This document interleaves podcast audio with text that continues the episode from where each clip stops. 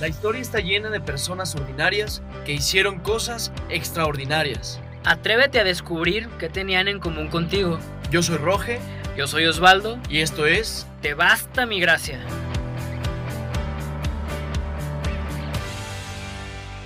¿Qué onda, raza? ¿Cómo les va? Es un placer estar por última vez en esta temporada con ustedes. Este es el séptimo capítulo. Y pues, ¿cómo está, Roge? Muy bien, contento. eh, muy rápido se nos pasó el, el tiempo. Séptimo capítulo ya, el último de esta primera temporada. ¿Por qué siete y no diez? No sé. Ahí por ahí cuando lo platicamos quisimos ir despacio, quisimos ir viendo cómo Dios iba marcando los tiempos. Quizá el siete que es el número de Dios, de, de la perfección. Me gusta el 7, aparte. Eh, no, no lo sé. Yo creo así lo estipulamos y así, así fue, fue sucediendo. Pero esto no quiere decir que el proyecto se acaba. Una primera temporada donde habrá este, muchos frutos, muchos análisis, habrá mejoras y después veremos cómo Dios va a seguir llevando este proyecto. Exactamente. Y pues vamos a cerrar con broche de oro. La verdad que el personaje de, de hoy es uno de mis favoritos. De verdad que después de Jesús y María, yo creo que este personaje es mi ídolo. El tema de hoy se llama inflexible. Inflexible, ¿por qué? Porque la palabra perseverancia, su etimología, la etimología de perseverancia, el prefijo per quiere decir de principio a fin. Severus es fuerte, duro, y lo último es como cualidad del sujeto. Y precisamente la, cual, la mayor cualidad, una de las mayores cualidades de, de nuestro personaje de hoy es esa perseverancia. Me gustó mucho la palabra porque esa palabra tal cual describe 100% al personaje. Y antes de que llegamos al personaje, yo espero que estés tratando de adivinar quién pueda ser. Y estoy casi seguro que, que le vas a atinar porque pues, es el personaje más inflexible de todo el Nuevo Testamento. El personaje de hoy es Nada más ni nada menos que mi querido San Pablo. Pablito, exactamente, San Pablo. Y pues, ¿quién era Pablo? Pablo era un judío, era de familia judía, era de educación judía, era también de familia acomodada, de familia con dinero, Pudiente, pudiente, era ciudadano romano también. aparte. Este, no, bueno, Pablo era una figura, pues, una, era una persona, era joven también, era una persona joven que era muy celoso de la ley. Estamos hablando que era judío, que conocía la ley judía. Pablo era extremadamente radical en cuanto a la ley judía. Era celoso, era que tenía que cumplir todo como, como tenía que ser, como, como decía la ley. Y bueno, era un estudioso de la ley también. Era un tipo muy, muy preparado, de verdad que, o sea, que no le hizo falta nada y además tenía un carácter muy recio, Inflexible. Entonces, pues, ¿qué pasó con este amiguito? Pues que cuando Jesús muere y después del Pentecostés y los apóstoles empiezan a, a darle ahora sí a toda esta evangelización, pues de los mismos fariseos que siempre estuvieron en contra de eso, pues empiezan la persecución, ¿verdad? No iba a parar. Incluso Jesús, pues sí les dijo a sus apóstoles antes de irse, van a sufrir persecuciones por mí. Y uno de estos era precisamente Pablo. Sí, eh, surge Pablo en, en- dentro de esta ola de persecución cristiana, la primera persecución que de repente se piensa que Pablo era, era perseguía a los cristianos por parte de Roma y no era así, era por parte de los judíos radicales, de los judíos que defendiendo la ley de Yahvé creían que todo esto cuestión de los cristianos era una secta y que era obviamente en contra de Dios, de la voluntad de Dios, de la ley de los profetas. Entonces, surge Pablo en medio de esta persecución cristiana de los judíos contra los cristianos y por ahí sale este Pablo en aparece en la primera vez que aparece es ahí en el en el martirio de Esteban. Exactamente. O sea, Pablo realmente estaba súper convencido de que los cristianos estaban mal. Así es. Lo platicamos fuera de, de, de micrófonos que se le llama recta razón. O sea, él en su moral decía, no, es que esto está completamente mal. O sea, yo debo de, de matar en el nombre de Dios y, Y está bien esto. Sí, hablábamos de esta recta razón que va mucho a la conciencia, ¿no? De, de lo que es correcto, de hacer lo que es correcto, de no titubear. Y Pablo, Pablo lleva esta recta razón todo el tiempo, desde antes ser cristiano y después como cristiano. Obviamente el enfoque de su recta razón cambia de desde un punto de vista al otro, pero él desde, desde siempre quiso hacer lo correcto, que era primero como judío, pues defender su fe, defender este, la ley, defender el, el mandato de Dios, que esto implicaba perseguir a los cristianos, y después como cristiano mantuvo esta recta, este, recta razón en su conciencia de lo que Dios, Jesús mismo, le, le había pedido. Pero bueno, sí, Pablo tenía decidido, tenía claro que tenía que enfrentar a, a los cristianos. Y bueno, vamos a leer un, un, poco de cómo, vamos a estar leyendo diferentes citas donde mencionamos a Pablo. Y la primera, te voy a invitar a que abras tu Biblia, ponle pausa para que vayas por tu Biblia y la abras en Hechos de los Apóstoles 7, versículo 58 en adelante. Se trata de la muerte de Esteban. Lo sacaron fuera de la ciudad y se pusieron a apedrearlo. Los testigos habían dejado su ropa a los pies de un joven llamado Saulo. Mientras, los, ah, mientras lo apedreaban, Esteban oraba así. Señor Jesús, recibe mi espíritu. Luego cayó de rodillas y gritó con voz fuerte, Señor, no les tengas en cuenta este pecado. Y dicho esto, murió. Saulo aprobaba este asesinato. Palabra de Dios. Te alabamos, Señor muy interesante. O sea, fíjate tú que nos estás escuchando hasta qué grado llegó Pablo. Yo no sé si sabían, pero este chico Esteban fue el primer mártir, cristiano. Y Pablo fue totalmente partícipe de eso. Dice Saulo, a muchos ya sabrán que Pablo es Saulo, pero bueno, antes no sepa, ajá, eh, Saulo, pues es el mismo Pablo.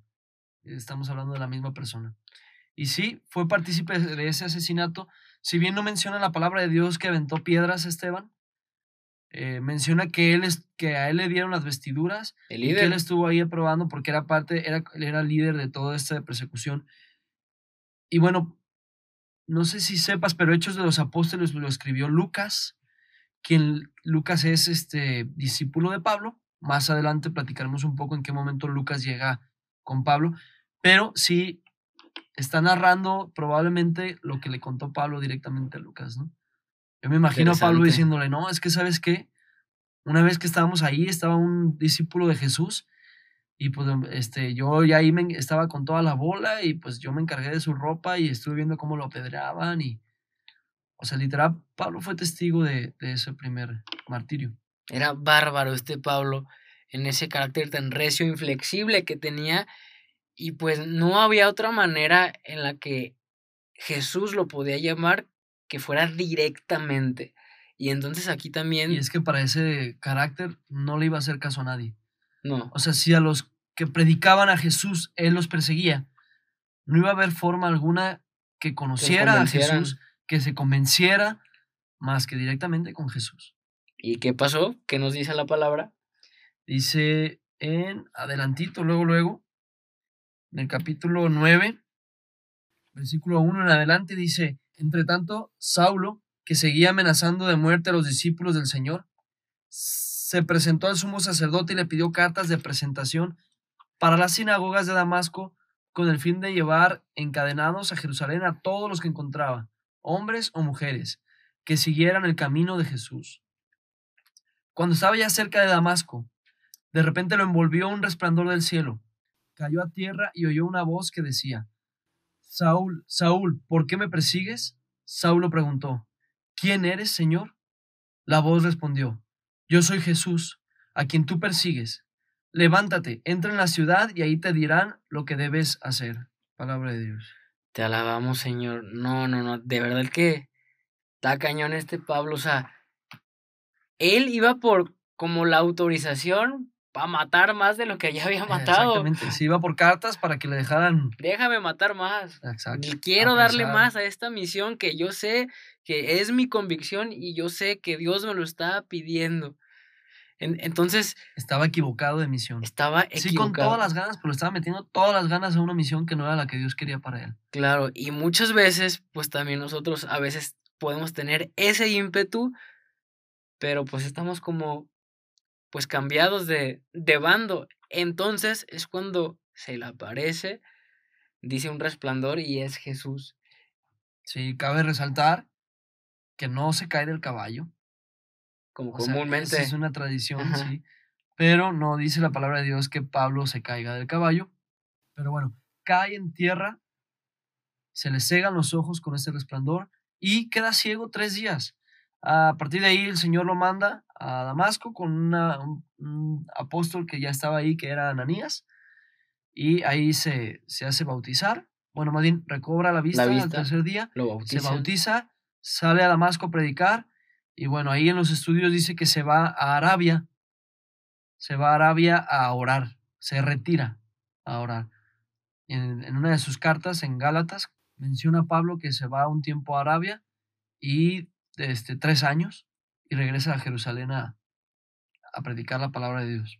Claro que sí, y ahí empieza pues su nuevo ministerio con el mismo ímpetu que hacía pues las cosas malas, ¿verdad?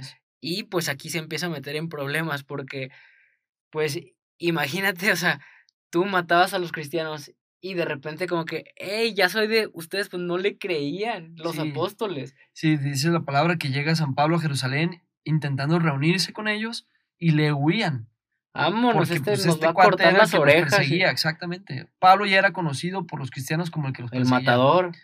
Y que pues llega a Bernabé, que Bernabé lo presenta y les cuenta a todos los apóstoles cómo es que Pablo había, se había convertido, que había tenido un encuentro con Jesús y que ahora estaba llamado a proclamar.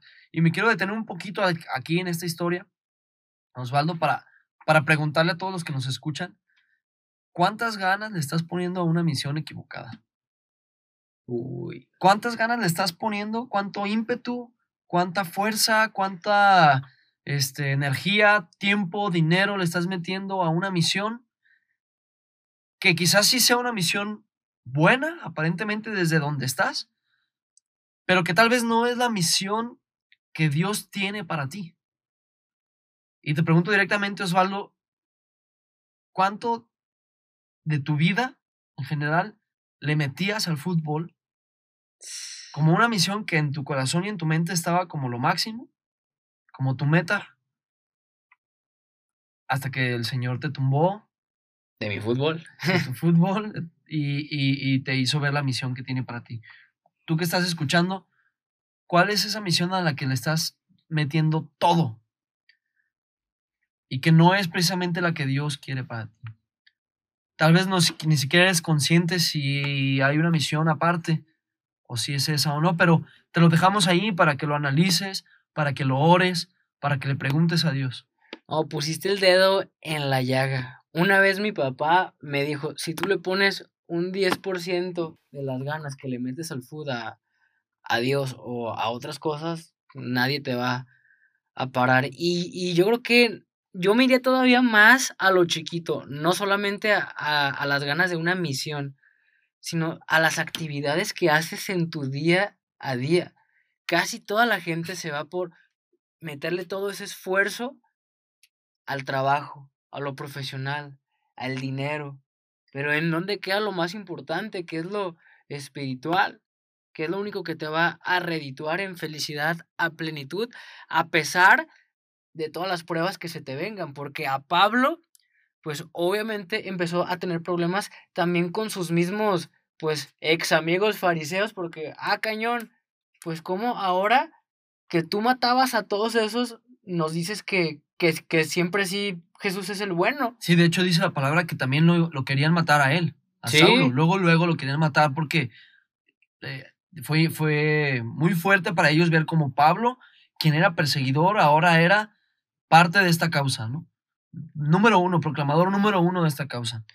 Y eso pasa muchísimo cuando alguien de repente que era o se consideraba muy mala persona o pecador y se encuentra con Jesús y le quiere dar con este mismo ímpetu, a lo mejor hay gente pues que no te quiere matar físicamente, pero te quiere matar ese ímpetu, esos sueños de, ah, pues, como tú, si eras el que te ibas de borrachera, el que te drogabas, el que tenía sexo, el mujeriego, ahora me vienes a hablar de Jesús? Entonces ahí empiezan todos los problemas. Ahora, Pablo pues ya era bien compa de todos los apóstoles. Y en una de esas oraciones, porque ya vivían en comunidad, o sea, ya había una iglesia, a él Dios le revela que lo necesita como apóstol para los paganos, o sea, para predicar fuera de Jerusalén. Y ahí es en donde empieza pues toda esta, literal es una aventura todo hecho de los apóstoles, que te recomiendo muchísimo que la leas, está, además de estar de súper entretenida, vas a aprender muchísimo. Menciona que hizo cuatro viajes, que le pasó de todo. De todo. La vida de San Pablo fue una aventura total, una aventura del lado de Jesús, como va a ser o como quiere, pretende ser la tuya al lado de Jesús. Si ya tienes un recorrido con el Señor, pues ya sabrás de lo que estamos hablando, de este tipo de aventuras. San Pablo sufrió de todo, insultos, golpes, separación. Pablo y Bernabé salen al primer viaje, el primer viaje que tiene Pablo lo hace con Bernabé. Van por ahí, es un viaje pequeño, el primer viaje es pequeño, van a Chipre, a Pisidia, aquí estoy leyendo de la palabra de Dios, eh, Iconio, Antioquía. Es un viaje como de la zona de ahí de donde estaban de Asia, que hace con Bernabé y empiezan a predicar. Hay una primera prueba que tiene Pablo, que es la separación con Bernabé. Y no parece como las pruebas más grandes si después nos vamos a las, a de la cárcel y todo eso, ¿verdad? Pero, pero separarte de una persona con la que... Era tu compa. Era tu compa, era tu, tu, tu pareja de evangelización, de trabajo, de vida, puede ser muy difícil.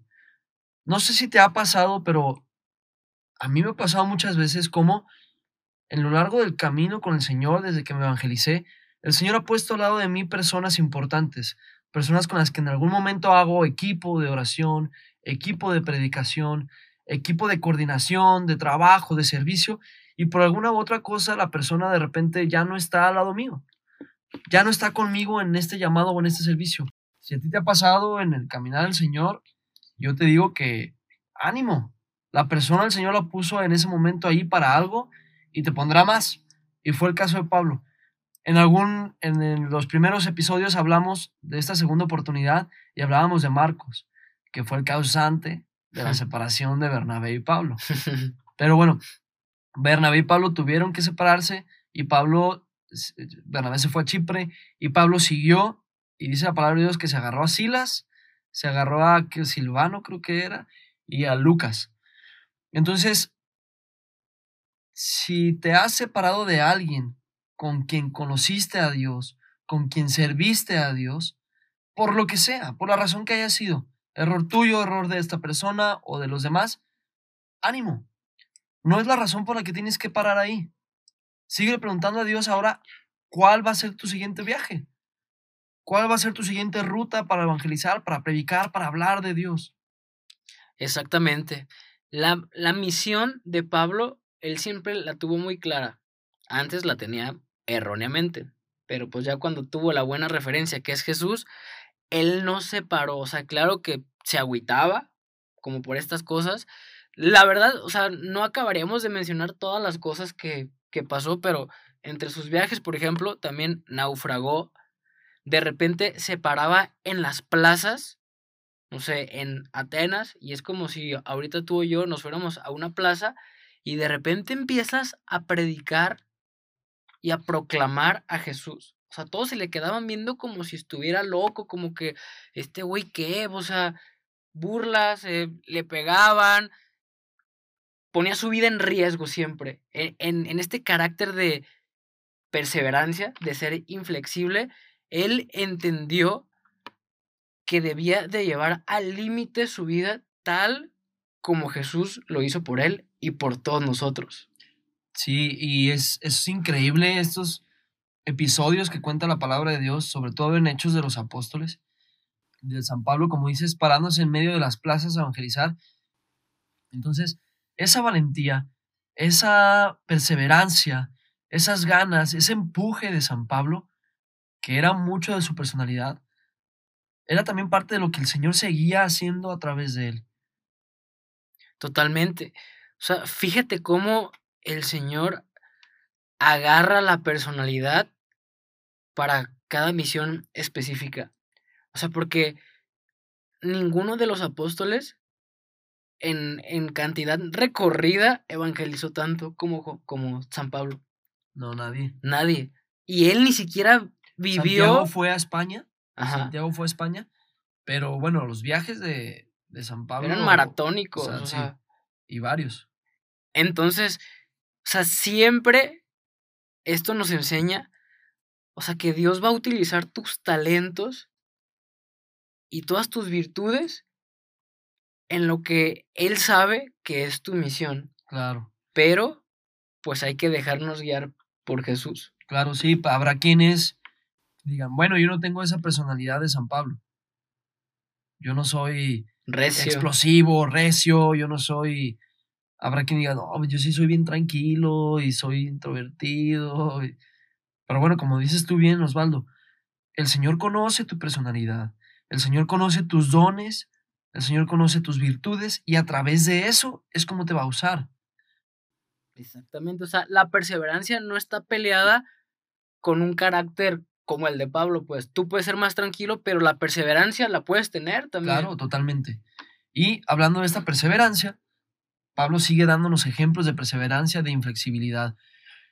Te voy a invitar a que abras tu Biblia en Hechos de los Apóstoles, capítulo 16, versículo 25. A medianoche Pablo y Silas oraban entonando himnos a Dios, mientras que los otros presos los escuchaban. De repente se produjo un gran terremoto que sacudió los cimientos de la cárcel, y se abrieron todas las puertas, y a todos los presos se les soltaron las cadenas. Al despertarse el carcelero, y haber abierto las puertas de la cárcel, sacó el puñal con intención de suicidarse, pensando que los presos se habían escapado. Pero Pablo le gritó, No te hagas daño, todos estamos aquí. El carcelero pidió una antorcha, entró en la celda, y tembloroso se arrojó a los pies de Pablo y Silas. Después lo sacó fuera y dijo, Señores, ¿qué debo hacer para salvarme? Ellos respondieron, Si crees en el Señor Jesús, te salvarás tú y toda tu familia. Palabra de Dios. Te alabamos, Señor. Fíjate nada más esta cita, espero que la hayas escuchado también con tu corazón, porque Pablo nos da el ejemplo de en la prueba alabar a Dios. Si has pasado por pruebas, yo me imagino a Pablo si Pablo fuera, hubiera sido como yo, un poco más débil, un mucho más débil, probablemente le hubiera dicho a Dios, no puede ser posible, entregué toda mi vida para ti, renuncié a esto, yo tenía tal puesto con los judíos, este era ciudadano romano, y aquí estoy en la cárcel, me tienes en una cárcel, sin comer bien, sin, sin beber lo suficiente, obviamente sin ningún tipo de lujo, sin libertad. Y Pablo lejos de un reclamo, lejos de, leerle la cartilla a Dios de todo lo que había dejado por él, ¿qué se pone a hacer con Silas? Se pusieron a orar, cantando himnos, salmos. Se pusieron, en pocas palabras, a alabar a Dios, a orar a Dios. Dice la palabra que los demás presos escuchaban lo que oraban. O sea que no estaban orando así de, nuestro que estás en el cielo, Estaban orando en voz alta. Están dando testimonio. Si yo hubiera sido un preso ahí, hubiera dicho, ¿cómo es posible que estos que están presos, que no saben si van a ser libres o van a morir, están alabando, cantando, cantando himnos a Dios? Pues ¿qué suscita? Porque yo no sé si tú sabías, pero la alabanza suscita libertad. Entonces, suscita que Dios mande un terremoto por ahí para que la cárcel se, los muros se caigan, se rompan las cadenas y bueno, queden libres. Totalmente. Me recordó mucho a Job y Pablo nos da la muestra de cómo se debe actuar cada que nos va mal en cualquier cosa. Alaba. Alaba porque de ahí viene algo bueno. Totalmente. Y he escuchado a mucha gente que dice, es que desde que conocí a Dios, desde que sirvo, desde que todo, pues me ha ido bien mal. Alaba. Alaba. Persevera. Yo a veces digo, yo también pienso eso a veces. Digo, ay, Señor, contigo así como que, como que no está fácil la cosa. ¿eh?".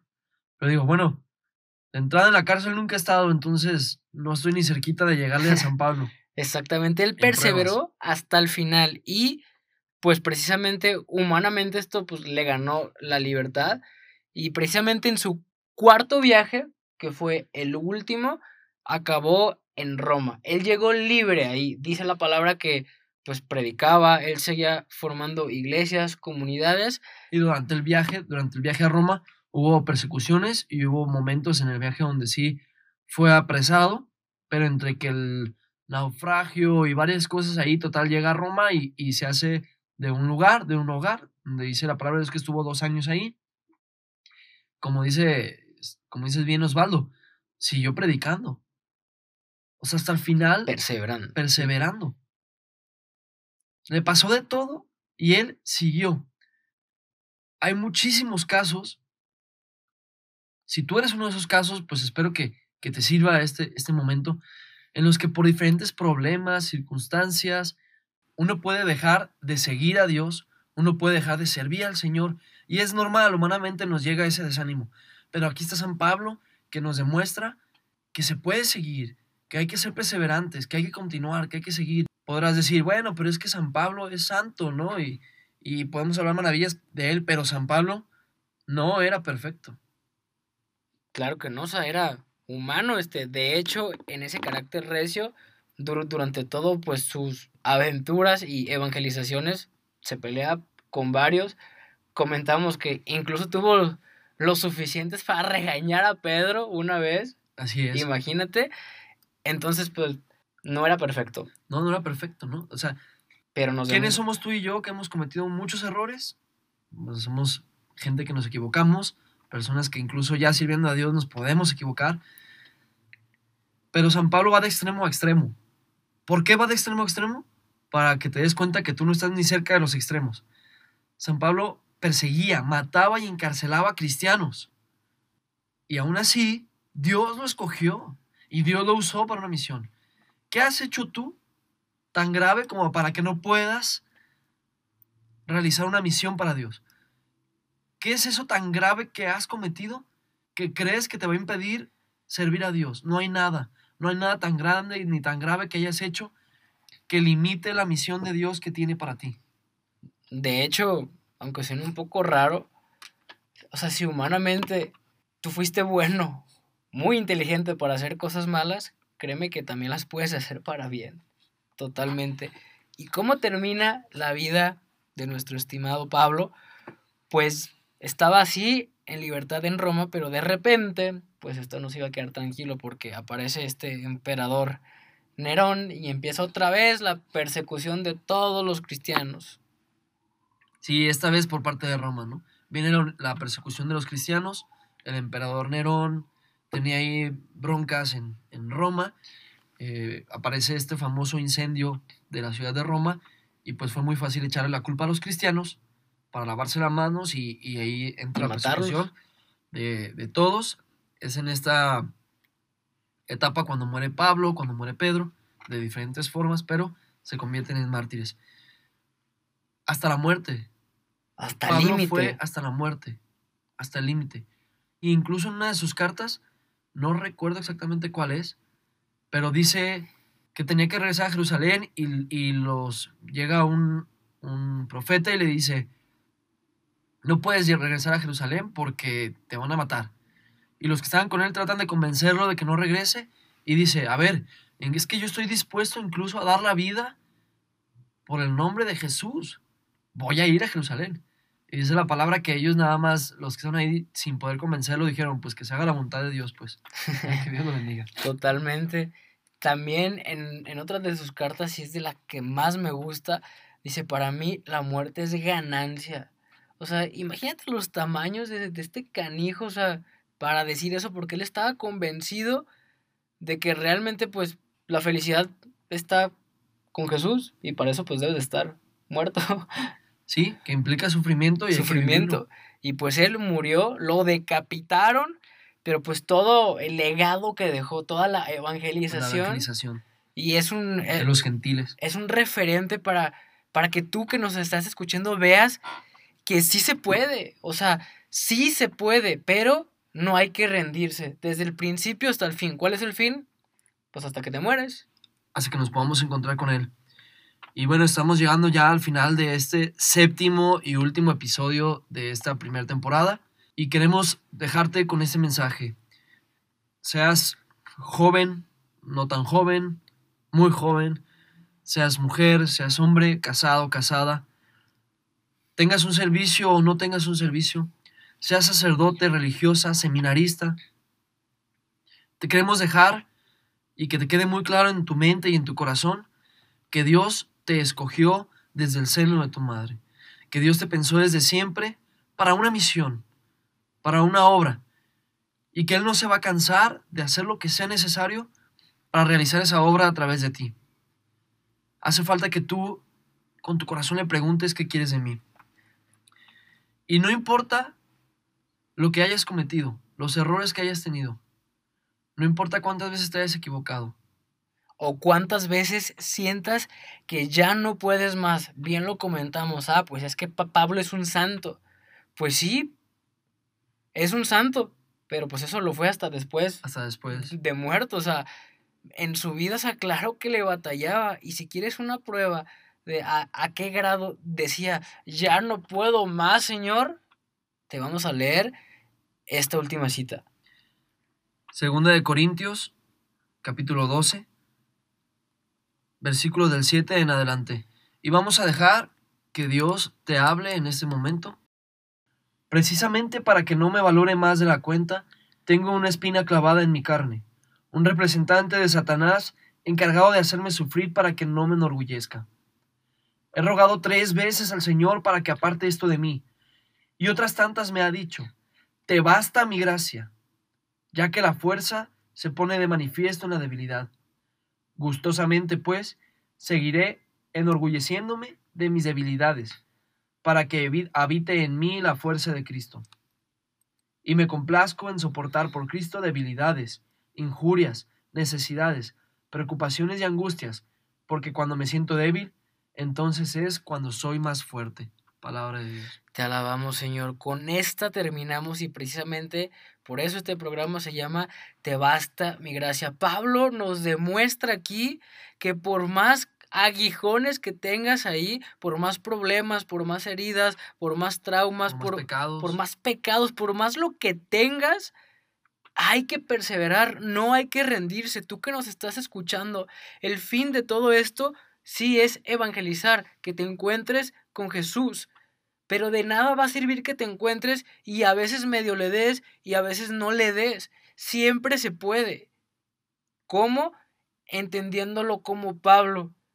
Que esos sufrimientos, aunque fueran toda la vida, porque a lo que dice aquí, ese aguijón se quedó toda la vida, porque te basta mi gracia. Sí, no le dijo Jesús, ok, pues te quito el aguijón. Como ya has sufrido mucho, como ya me evangelizaste muchísimo, ah, pues de premio no. El premio es la muerte porque de ahí viene la resurrección. Así es. Así es, pues esto es todo de este séptimo capítulo. No se te olvide, te basta la gracia de Dios, nada más. Te basta la gracia de Dios. ¿Qué quieres hacer? ¿Qué quieres emprender? ¿A quién le quieres hablar de Dios? ¿Qué cosa que en tu corazón está ahí, toque y toque y toque, que hagas lo quieres hacer? Te basta la gracia de Dios. ¿Quieres sanar cualquier cosa? ¿Quieres perdonar a, esa persona que te hizo tanto daño? Perdonarte a ti mismo por todo lo que no has hecho o has dejado de hacer. Te basta mi gracia siempre. ¿Quieres ser buen estudiante, buen novio, buena novia? ¿Quieres ser buena madre, buen padre, buen sacerdote, buen seminarista? Te basta, te basta mi gracia. Y en este te basta mi gracia está implícito, obviamente, todo el esfuerzo que uno tiene que poner como Pablo lo hizo. Por nuestra parte es todo. Nos estaremos viendo en la segunda temporada con temas nuevos, con personajes nuevos. Y pues de verdad, muchísimas gracias a todos los, los, que nos han escuchado, nos han hecho comentarios. De verdad, muchas bendiciones para todos. Muchas gracias a todos los que nos han escuchado. Creemos que esto es, este, que esto va a dar mucho fruto. Cada palabra que nosotros hemos dicho aquí se la hemos entregado a Dios para que llegue a tu corazón cada uno de estos episodios han sido para gloria de Dios solamente.